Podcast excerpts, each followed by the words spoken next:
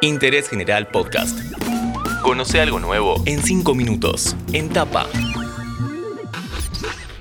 Hola, ¿cómo están? En este podcast vamos a hablar de inteligencia. Quiero decir servicios de inteligencia.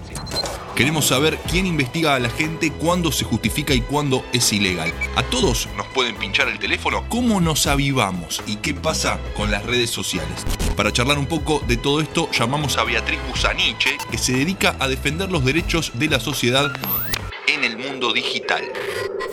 Mi nombre es Beatriz Busaniche, soy integrante desde hace muchos años de la Fundación Vía Libre, una organización civil sin fines de lucro la Agencia Federal de Inteligencia es un organismo que apareció en 2015 para reemplazar a la CIDE, que trabajaba desde 1946 siempre bajo la órbita del Poder Ejecutivo.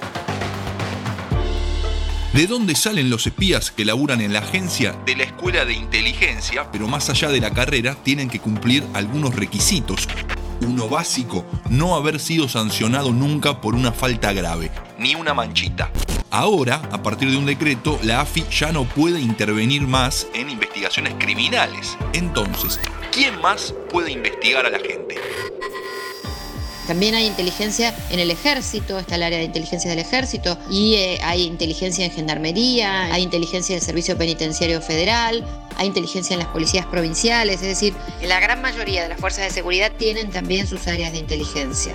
En general se espera que cualquier tipo de inteligencia que hagan las fuerzas federales o las fuerzas de seguridad sea ordenada específicamente por la justicia en el marco de una investigación de una causa judicial siempre debería ser así para que no sea inteligencia ilegal. A través de las redes sociales, ¿se puede investigar a cualquiera? ¿Es legal eso? ¿Quiénes están más expuestos?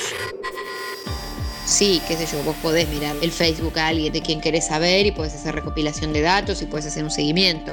Las fuerzas federales también lo hacen y lo pueden hacer. De ahí a que deban o que esto sea legal hay un largo trecho.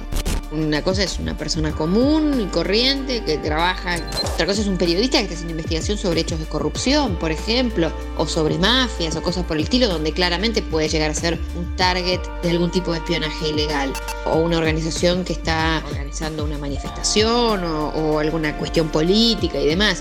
Hay una serie grande de matices y por supuesto los resguardos de seguridad deben ser tomados por todas las personas.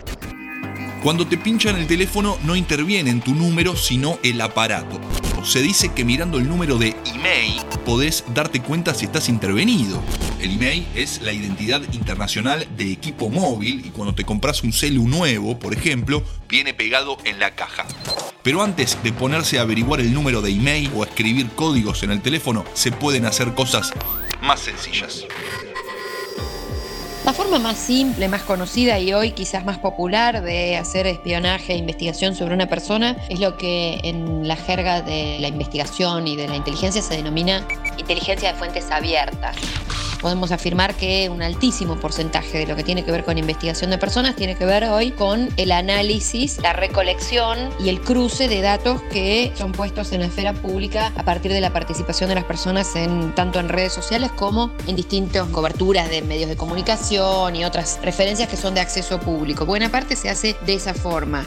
Conseguir tus claves, conseguir tus datos a través de un engaño, ya sea un phishing, ya sea algún tipo de usar, por ejemplo, que hayas puesto en las preguntas clave alguna pregunta muy estúpida sobre tu vida, saber preguntas íntimas sobre tu vida sea fácil. Lo primero que tenemos que hacer es cuidar nuestras vías de comunicación, no caer en phishing, tener resguardos de seguridad, tener cuidado con qué tipos de clave usamos, en qué computadoras nos logueamos y demás.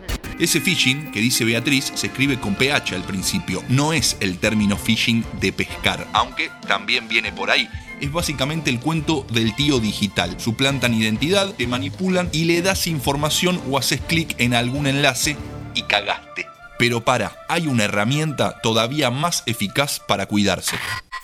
Lo que siempre hay que considerar que si un asunto es de vida o muerte, lo mejor es hacerlo cara a cara y no por medios digitales.